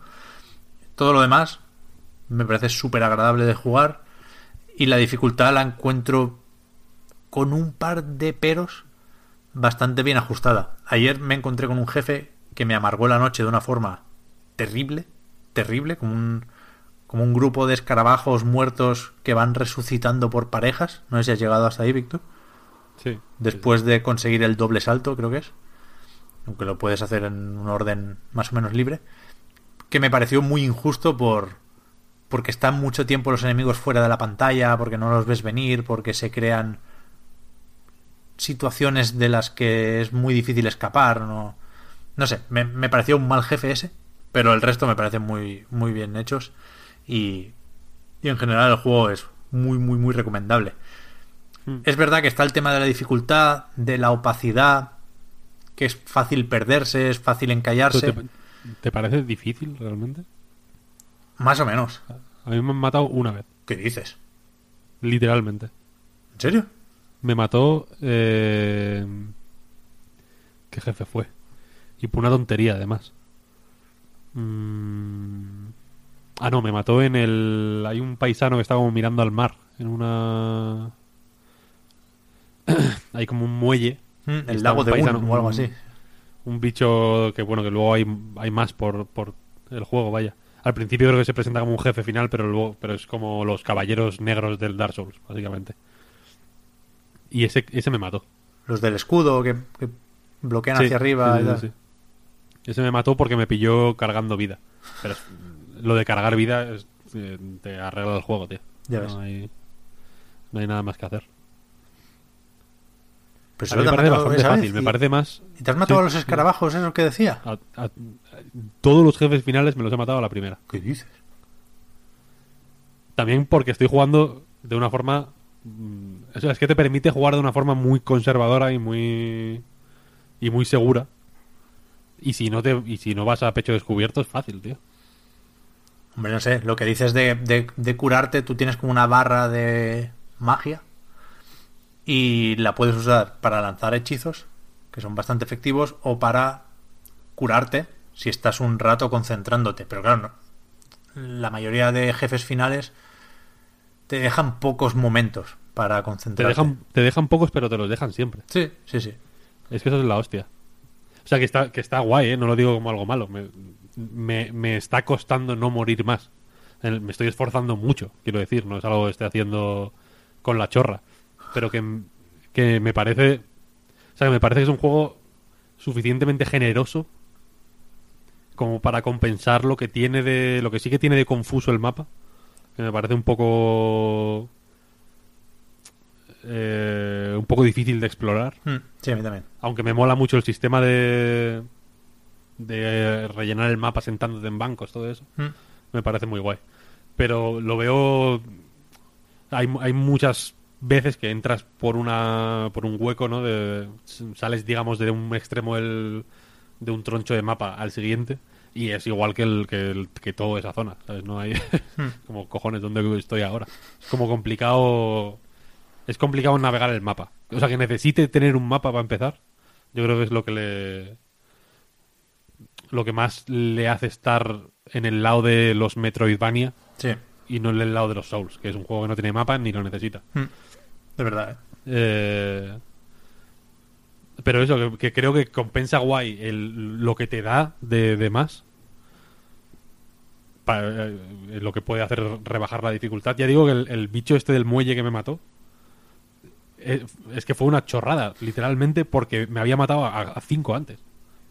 ¿Sabes? Antes de llegar ahí hay un montón de esos, Sí, de esos sí. bichos. Y los había matado sin muchas dificultades. Y, y este, pues me jodió, porque ese bicho es muy coñazo matarlo fácil, pero se le puede matar muy fácil, porque si le saltas en el escudo y, y hay como que moverse para adelante y luego un poco para atrás, Mm. el bicho empieza a atacar hacia adelante, pero tú le pillas ya de espaldas y vas ahí, pa, pa, pa, pa, pa, te metes, repites y, te lo matas fácil. Tardas un poquito más, ahora ya no, porque con el hechizo este de lanzar un, como una bola, como con un, el que se hace pulsando la A una vez te los matas más rápido. Pero al principio me los mataba así, con, con, con cuidado. Yendo con cuidado. No, pues es Pero un, sí, es un juego muy guay, la verdad. es un programmer, vaya. No, no es que el juego Sí, sea me fácil. No, no me creo que lo sorprendió, sea. me sorprendió. Pero tampoco me parece... O sea, yo sí que entiendo que haya mucha gente que no quiera jugar a los Dark Souls porque son muy difíciles. Y, y- y llegan a ser un, un puto coñazo, porque aparte el control... Es cierto que el control del Hollow Knight parece un poco... En, en plan, esto ya lo he jugado. Mm. Pero es que es- funciona muy bien, Mm. está muy bien afinado. Y el Dark Souls no, la verdad. Entonces hay mucha. El Dark Souls te jode por todos los lados. Pero este lo veo, ya te digo, mm, muy fino en ese sentido. Y una cosa que he pensado jugando a Hollow, a Hollow Knight mucho es que los Metroidvania hubo una época que hubo como un boom de los Metroidvania y que y que hubo menos, por ejemplo, juegos tipo Dark Souls ha habido muy pocos en realidad. Mm. Se puede encontrar con los dedos de una mano y sin embargo como que cansan, es como ya dejad de esta mierda de los, de los Dark Souls, ¿no? Haced algo nuevo, el, de Surge 2 este. Es como no lo hagáis, tío, si ya, si ya hay, ya hay uno. Y sin embargo los Metroidvania como que entran guay, es una fórmula súper, súper, súper fina. Es un poco Porque- Doctor Ian mal con Víctor ahora, ¿eh? No lo hagáis, tío, para a hacer esto, joder. No, pero quiero decir que los Metroidvania son como un juego de plataformas, pero tienen un poquito más de complejidad y tienen el rollo de que mm, los poderes van los poderes te van a- te van cambiando el juego que te queda por delante, pero también el que hay por detrás. Es, es, es, es muy guay. Te permite como te permite crear mucha densidad en muy poco espacio, porque el mapa de Hollow Knight tampoco es particularmente grande. Pero pero ah, pero pero eh, cunde mucho, ¿no? Porque hay mucho que ver, hay mucho eh, a la que descubres a la que empiezas a ver eh, a ver los trucos que usan para esconder caminos, por ejemplo, presta volver para atrás a buscar más, ¿no? No sé. Yo es que, por ejemplo, el mapa lo tengo mm, petado de, de- O sea, lo, lo peté de iconos en, en nada, porque, insisto, no me han matado más que una vez y, y tenía dinero a cholón. No hay... Entonces, los iconitos estos que se pueden ir comprando... Sí, vas poniendo chinchetas. En plan, tengo que volver aquí más tarde. todo, todo, todo. Eso me jodió, por ejemplo, ¿ves? Que, que, o sea, que se hace súper necesario eh, comprar el- el- la brújula, por así decirlo. Lo que te marca pu- eh, cuando abres el mapa, hay que comprar una cosa para que aparezca tu posición en él. Si no, tienes que ir como a ojo. Y, y, me, y, me, o sea, y me jode, ¿no? Es como, pues si lo necesito, porque realmente lo necesitas, pues no me lo vendas, tío. Pónmelo desde el principio y ya. O sea, me pareció como una traba innecesaria que no me... Hay otros iconos que sí que me parecen... so- y, y si fueran mucho más caros, por ejemplo, si hubiera que elegir realmente si quieres que te muestre esto o lo otro, creo que funcionaría un poco mejor esa idea. Bueno, yo lo, lo de la brújula lo vi como un, un- un pequeño mensaje, el juego diciéndote que es confuso.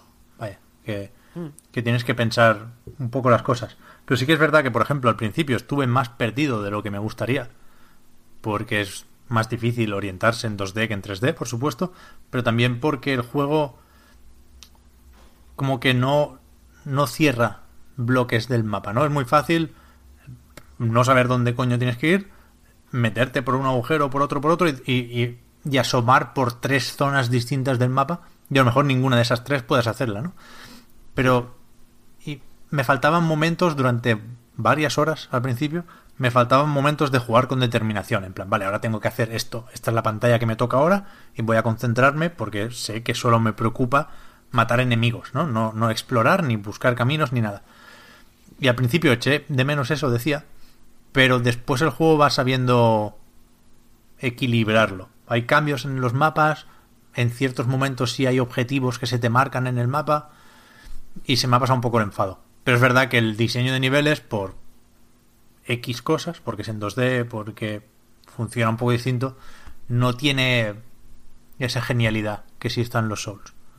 Pero por lo demás, Sin embargo, por ejemplo, Fede. los personajes sí que están súper bien escritos, son, son muy interesantes, te los encuentras en sitios guays. El tío que te vende los mapas, por ejemplo, te lo encuentras en lugares...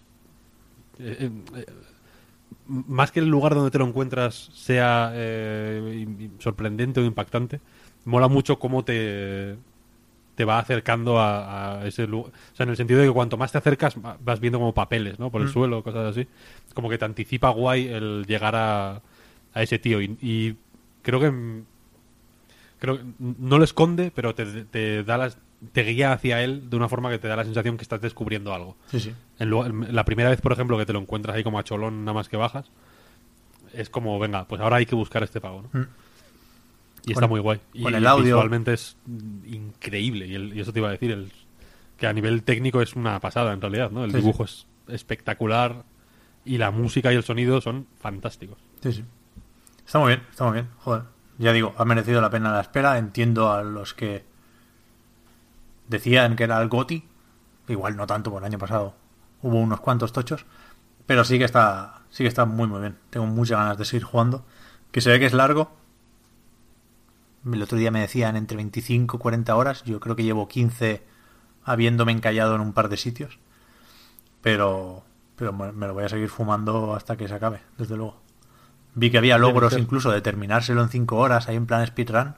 Igual me animo con alguno de esos, fíjate. Sí, sí. Las misiones, ¿no? Se llama. Muy bien. Pues mira, antes de nada, porque luego seguramente ya no lo comenté en la puta vida. Eh, yo he estado jugando también a eh, Street Fighter 13th Anniversary Collection. Para los españoles, la colección del 30 aniversario de Luchador Callejero. Eh, la recopilación está de, de Capcom que junta Street Fighter, Street Fighter 2, Street Fighter Alpha y Street Fighter 3, básicamente, en sus muchas versiones. Eh, entonces está Street Fighter 1, el original, que solo hay una versión, gracias a Dios. Eh, y luego está Street Fighter 2, pero también está Street Fighter, Super Street Fighter 2, Street Fighter 2 Turbo, Street Fighter 2 Hyper Fighting, no sé qué, hay como... eh, es como un repaso por todas las distintas revisiones de los Street Fighter hasta el 3 que se han hecho, ¿no? Está el Alpha 1, el Alpha 2 y el Alpha 3. eh, y el mm, Street Fighter 3, Street Fighter 3 Second Strike. Second Impact. no- no- Second Impact y, Y Third Strike. Street Fighter 3 Third Strike. Ahí está. Eh, y es una colección cojonuda eh, a muchos niveles. Si quieres jugar de una forma más o menos casual, pues te pones, te centras en tu Street Fighter que te gusta. Si, si te gusta el Alpha 2, pues te centras en ese y es como agradable. Te, te presenta los modos... eh, al, al contrario que muchas otras colecciones de este tipo, no te metes en el juego, no es en plan, eliges el Alpha 2 y a partir de ahí entras ya como en distintas secciones, sino que son las versiones arcade, entonces tú entras en el... Si quieres jugar solo, pues entras en jugar solo, en el Alpha 2 y punto, ¿no?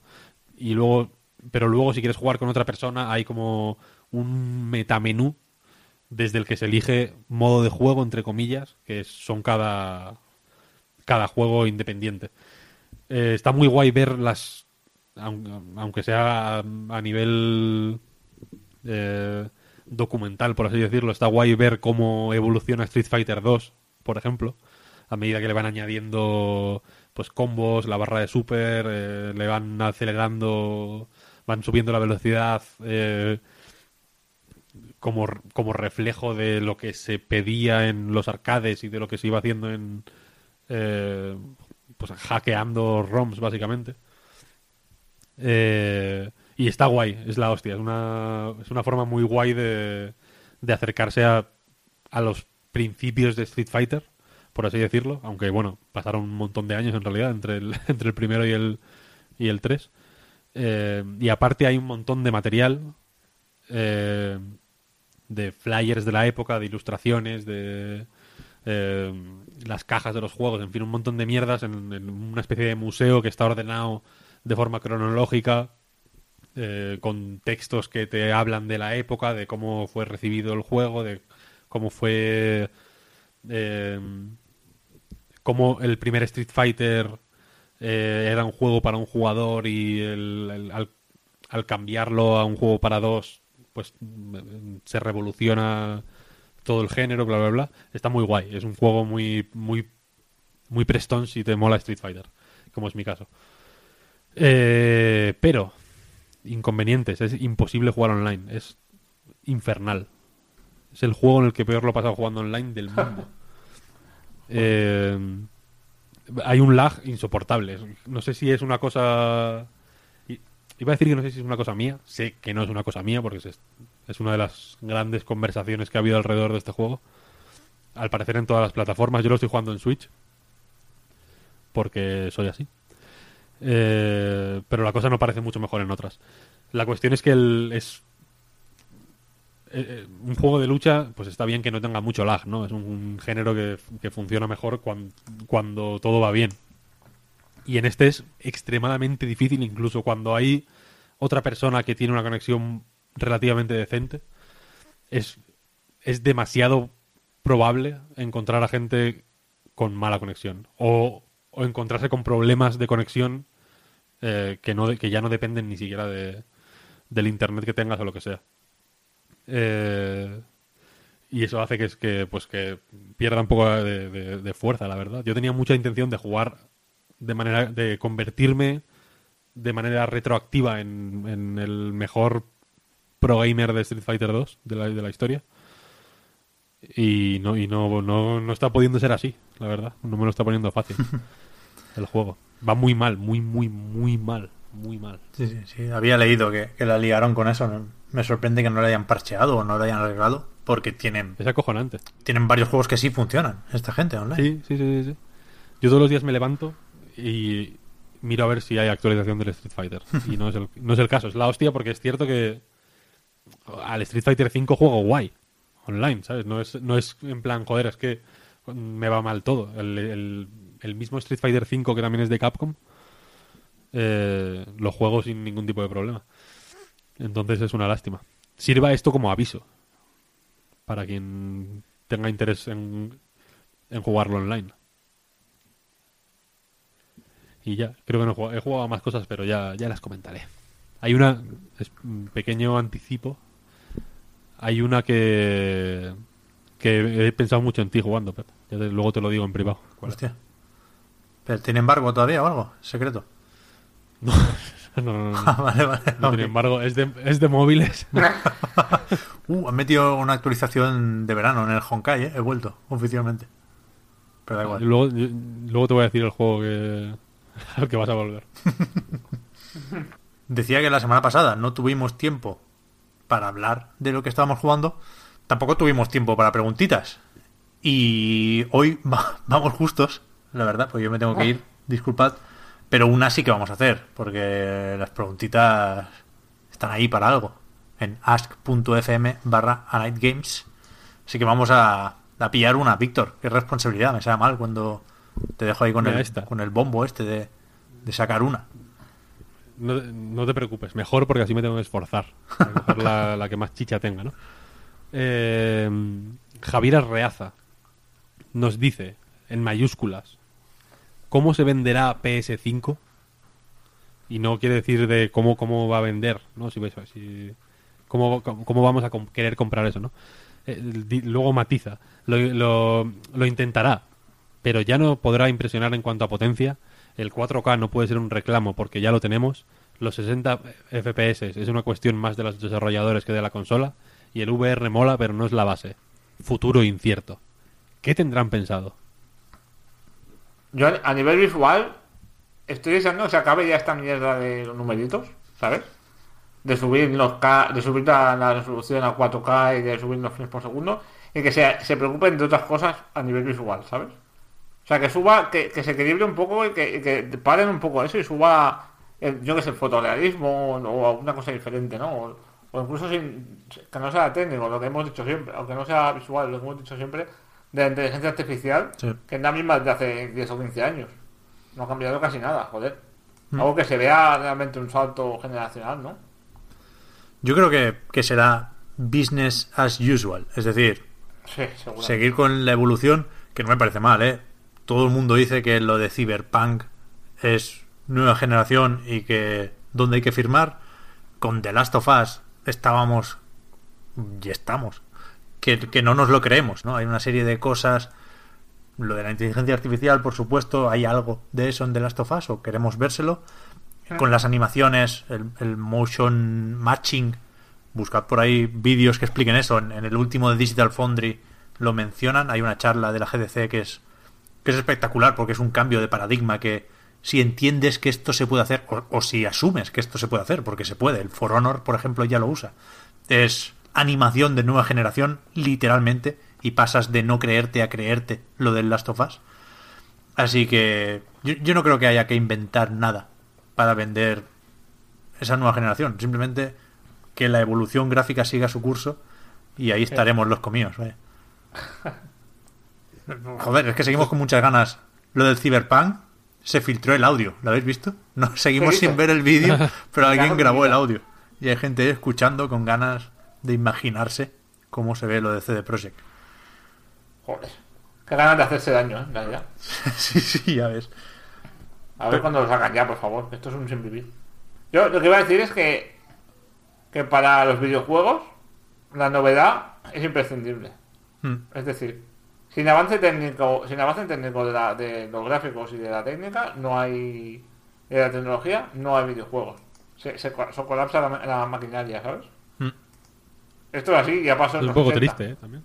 Sí. Es un poco triste, pero es así. Pero triste no. O sea, que la, O sea, que triste la no, merca- es- que la mercancía principal sea la novedad.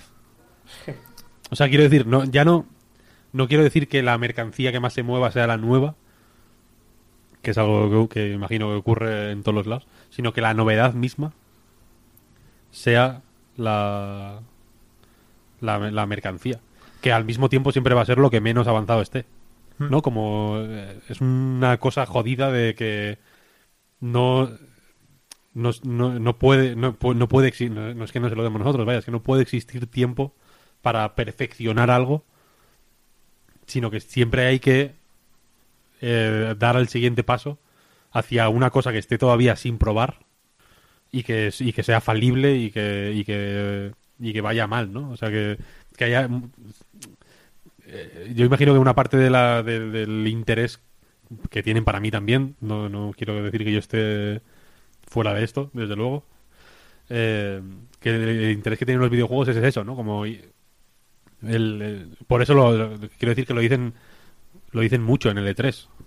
Este año creo que no se ha dicho mucho, pero siempre es el, el pushing, Pushing. the boundaries, ¿no? De- Se lo guardan para el año que viene, creo yo. o sea, como estar ahí en una cosa que no sabes si va a ir bien o mal, que no sabes si, si va a, ofrecer más o, o, si ese más va a ser un más que te merezca la pena, ¿no? Como siempre que siempre busquemos el, lo, que, lo que puede fallar. Es como, yo qué sé, saltar entre dos edificios. Que tienes que, que hay mucha gente, que habrá mucha gente que se caiga, ¿no? Pero que lo hace es la hostia. Pero eso al final es el debate o el, el lema o la proclama esta de los gráficos no importan o sí importan. Y yo siempre pienso que sí y creo que volviendo al ejemplo reciente y fresco del The Last of Us, y haciendo, ya digo, no sé si el salto de fe de creerse lo que vimos. Al final, mejores gráficos son más realismo, y más realismo es más inmersión, y más inmersión es más tensión, y más tensión en este caso es mejor experiencia de juego. Es un, es un caso muy concreto en un juego cinematográfico que no vale para todos, ¿no? Pero las mejoras y las novedades tienen una intencionalidad normalmente, más allá de que se vea guapote y sea más fácil de vender. Hay que ser positivos con el progreso, hombre. No, no, no. Y si va no, a 4K no- 60, pues ya te cagas, ¿no? Fiesta. No quiero. Ya digo no quiero oponerme al progreso, no quiero que se piense eso. Simplemente me, me parece curioso. sí, que sí, que evidentemente hay esa parte de, de forzar la maquinaria y de un lenguaje de marketing aborrecible al máximo. Pero. Pero que es eso, que hay una intención en, en la mejora técnica, por supuesto. En la carrera espacial de los videojuegos. El otro día leí, no sé si tiene algo que ver con este rollo, pero con todo esto, con, ni, se, ni se puede extrapolar los videojuegos, pero leí que eh, sobre el cine, sobre los, los, los efectos especiales digitales, tú ves ahora Jurassic Park, y, estábamos hablando antes de ella, y a pesar de ser del 1993, hay cosas que aún cuelan bastante bien Mm. hoy en día. O sea, hay pelis actuales de alto presupuesto que hay escenas que cantan bastante más que en Jurassic Park o en El Mundo Perdido. Mm. Y entonces mucha gente se pregunta, joder, si en todos estos años eh, los ordenadores han ganado en tanta potencia y, y- y funcionan mucho más rápido, ¿por qué no, no se ha visto eso pro- eh, proporcionado en, en la calidad de los efectos especiales? Y dicen que es que muchas empresas lo que hacen es aprovechar esa, esa potencia para, eh, para aceptar más encargos. O sea, son empresas externas de, de efectos especiales y en lugar de dedicar toda la potencia de un super mega ordenador a una película y hacerla increíble, reparten esa potencia entre varios encargos y así hacen más pasta. No. Que es muy triste, pero es así. Ah, también en Jurassic Park siempre es de noche y llueve y ahora da menos miedo enseñar los efectos especiales, ¿no? Creo que eso es uno de los desafíos del cine. A mí siempre me, me- me parecía demencial las primeras, sobre todo de Transformers de Michael Bay, donde Optimus Prime no se había definido en ningún momento de la puta película. Estaba todo el rato con la cámara moviéndose, con el- pasando ahí desenfocado mal, en plan, estate quieto, quiero ver el Transformer, eh, quiero ver el muñeco. Y no había manera. Y ahora ya, ahora ya se atreven un poco más. Pero sí, sí, sí es verdad que es, que es una movida esto. Y que, joder, ¿Bailan los Transformers en alguna película? joder, seguro que hay mil momentos. No, no lo tengo presente, pero el Bumblebee seguro que se tira media saga bailando. Segu- segurísimo, vaya. Bueno, ahora va a tener una peli propia, ¿no? me parece. Mm. Ahí tiene que bailar por cojones. Sí. Una duda que me ha surgido. la. Pues gente, lo vamos a dejar aquí.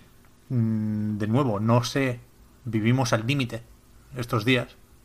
No, no sé qué haremos la semana que viene, porque está el Game Lab ya, ¿no? Sí, Eh, sí. sí, sí. A ver qué hacemos con eso, como lo, lo comentamos aquí en el podcast. En principio irás tú, Fran, al Game Lab. Sí, en principio voy un día, porque tengo compromisos y no puedo ir los tres. Y del jueves, y si todo va bien, el viernes, pues hablaré aquí de, de lo que vi. Guay, a ver si... tres, tres charlas guays ese día, el día 28. Está Joseph Fares, Amy Henning y Jonathan Blow, Hmm, que es el trío calavera, ¿no? Un poco de, de este año. Ya ves. A ver qué tal. A ver si, si podemos traer a alguien más para comentar. Tenemos. Pendientes algunas colaboraciones. Queremos llamar a gente que, que nos hable de cosas, por ejemplo. Queremos hablar sobre eso de que la Organización Mundial de la Salud considere como enfermedad o, o- o que tenga registrada de alguna forma la adicción al videojuego ahora, que es interesante. Y nos quedan cosas por hacer, vamos. Eh, ha- hacemos cosas, como decía Rajoy. M. Rajoy, que por cierto, otra de sus frases célebres es la que da nombre o título a nuestro anuario de 2017. Qué bien, qué bien, qué Qué bien. traído. Que se me había se me había olvidado al principio hacer la, la promoción y la hago aquí. Es que lo has metido mm, untadito de mantequilla. que guau. Está en, en Amazon, vaya, lo podéis comprar. Sí. Otra recopilación de artículos publicados durante el año pasado en vuestra web amiga, con una portada de fantasía que va a quedar muy bien en, en vuestras estanterías. Sí, sí. No habéis, dicho, no habéis dicho el título, ¿no? Al final, ¿o sí? Y cuanto peor para todos, mejor. Ahí está. Vale. ese, ese optimismo críptico que, que parece el tema de los anuarios, ¿no? De los dos. Sí, sí. Y eso, eh, me queda solo lo del Patreon. Recordad, amigas y amigos, que anightgames.com y el podcast Reload son proyectos que se mantienen gracias a vuestras generosas aportaciones en Patreon, patreon.com barra anightreload y que para esa gente que nos apoyáis ahí, tenemos ahora un ratito más de podcast en la prórroga. Al resto, ya digo, la semana que viene nos vemos, si no antes, con ese spoiler cast, con alguna cosilla que nos podamos inventar durante los próximos siete días. Pero si no, eso, la semana que viene volvemos a estar aquí. Muchas gracias, Fran y Víctor. A ti, Pep. A ti, Pep. Y hasta la próxima. Chao, chao. Hasta luego. Adiós.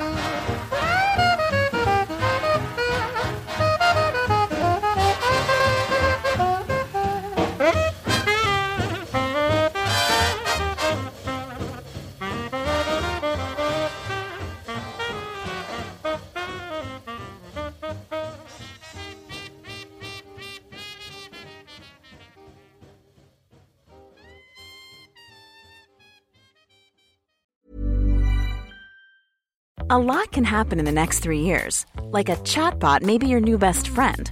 But what won't change? Needing health insurance. United Healthcare Tri Term Medical Plans are available for these changing times. Underwritten by Golden Rule Insurance Company, they offer budget friendly, flexible coverage for people who are in between jobs or missed open enrollment. The plans last nearly three years in some states, with access to a nationwide network of doctors and hospitals. So, for whatever tomorrow brings, United Healthcare Tri Term Medical Plans may be for you. Learn more at uh1.com.